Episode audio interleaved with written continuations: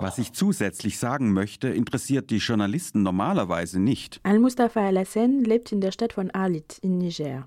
Dort wird 5% des Uranerzes in der Welt abgebaut. Das Uran wird dann nach Europa importiert, um die dortigen Atomkraftwerke laufen zu lassen. Er hat eine Nachricht für die EuropäerInnen, die vom Uranabbau profitieren. En fait, nous, ce que nous voulons, que l'Europe essaye eigentlich möchten wir, dass Europa versucht, die Europäerinnen darauf aufmerksam zu machen, wenn sie gemütlich in ihrem Salon sind, wenn sie heizen oder Licht dank dem Strom aus Niger haben, dass die Menschen in Alit keinen Strom haben, dass die Menschen in Niger nicht von ihrem Uran profitieren, dass die Menschen in Niger mit der langanhaltenden Verschmutzung zu kämpfen haben, wir haben nur die langanhaltende Verschmutzung. Wir haben 100 Millionen Tonnen von Abraumhalten, die 80 Prozent Radioaktivität enthalten und die eine Halbwertszeit von 4,3 Millionen Jahren haben. Wir fordern, dass uns Europa mindestens hilft, die Bevölkerung darauf aufmerksam zu machen, dass Radioaktivität gefährlich ist und dass sie nicht unnötig in Gefahr bleiben sollen. Al-Mustafa al-Hassan hat 1978 angefangen, in den Uranminen von Ali zu arbeiten. Er hat dort bis zu seiner Rente vor sechs Jahren für die französische Firma Areva gearbeitet. Wegen den gefährlichen Arbeitsbedingungen in den Minen hat er am Ende der 90er Jahre die NGO Agirinman gegründet. On a constaté la disparition de nos collègues donc, qui filiale wir haben festgestellt, dass unsere Kollegen, die für die Betreiber von Areva gearbeitet haben, gestorben sind. Vor allem diejenigen, die am häufigsten der Radioaktivität ausgesetzt waren. Die am stärksten von der Strahlung Betroffenen sind die Menschen, die die reichen Mineralien und die armen Mineralien sortieren. Diese Sortierer werden AP genannt. Sie starben an Krankheiten, die wir nicht verstanden haben. Es gibt auch die Menschen, die bei den Abflüssen arbeiten. Dort befinden sich die Abflüsse von Radioaktivität, nachdem das Uran bearbeitet wurde. Und die Menschen, die das Uran zerkleinern, wo es viel radioaktiven Staub gibt.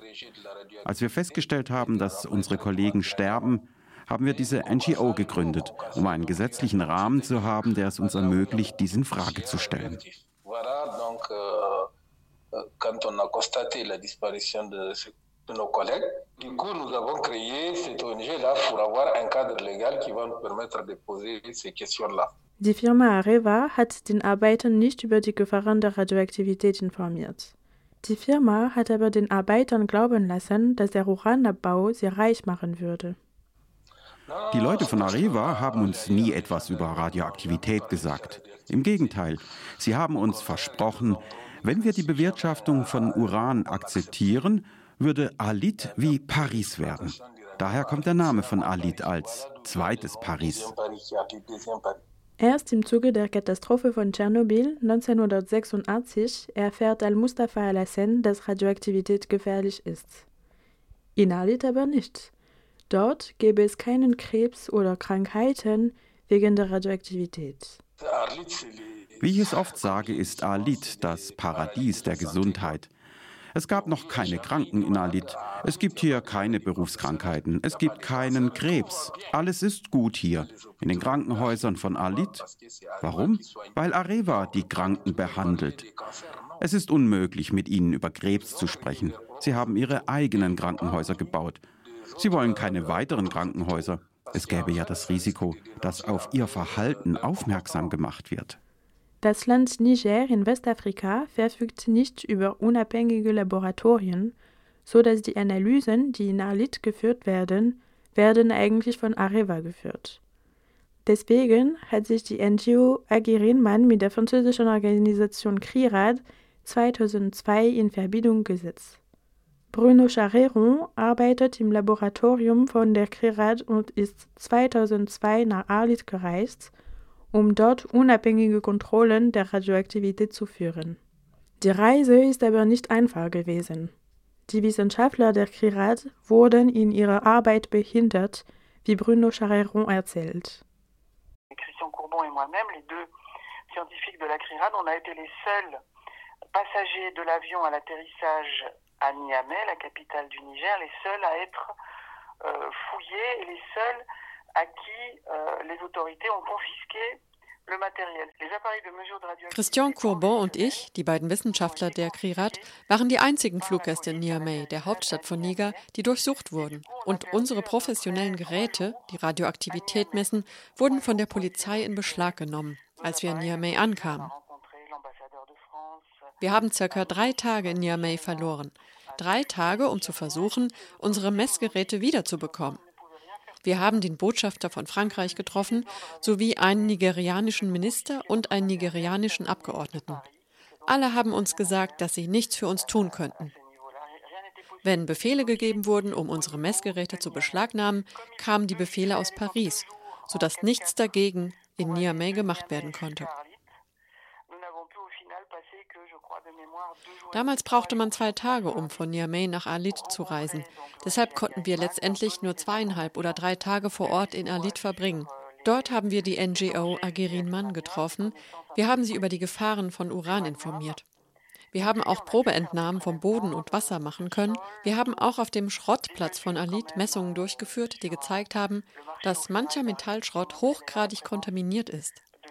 Wir haben Fotos vom radioaktiven Müllberg gemacht.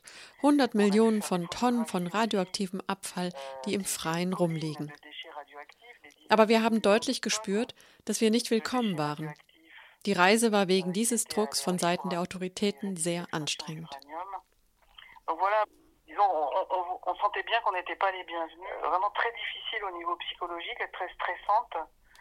euh, de par cette pression qu'on sentait sur nous. Während der Reise konnten die Wissenschaftler feststellen, dass schon vor ihrer Geburt Babys Radioaktivität ausgesetzt werden. Radioaktive Balken stützen zum Beispiel manche Häuser. Ein riesiges Problem ist auch das Wasser. Der Uranabbau benötigt sehr viel Wasser, das dann der Bevölkerung nicht zur Verfügung steht. Tout, euh, tout le pompage d'eau qui est fait dans ces nappes souterraines non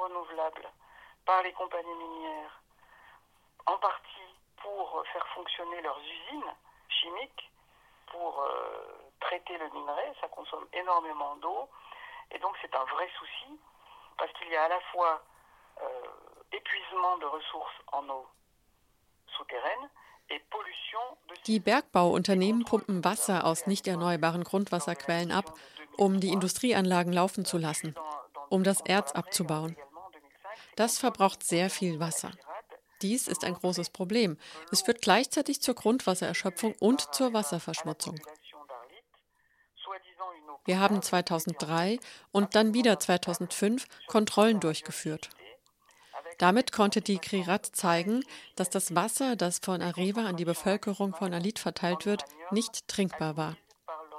Das Wasser enthielt viel mehr Uran, als von der WHO akzeptiert wird. Besonders schockierend war, als wir durch unsere Analysen gezeigt haben, dass das Wasser verunreinigt war, Areva hat darauf reagiert und gesagt, dass das gelogen sei, dass die Krirat nicht zuverlässig sei. Die Firma hat auch behauptet, dass sie selbst Kontrollen des Wassers durchgeführt hätten und dass die Kontrollen nie eine solche Verschmutzung gezeigt hätten. Das war eine Lüge seitens Areva. Französische Journalisten haben es geschafft, Berichte über die Wasserqualität zu erhalten, die Areva hat machen lassen. Diese zeigten deutlich, dass das von Areva an die Bevölkerung verteilte Wasser in Alit nicht die Standards für radioaktive Kontamination erfüllte.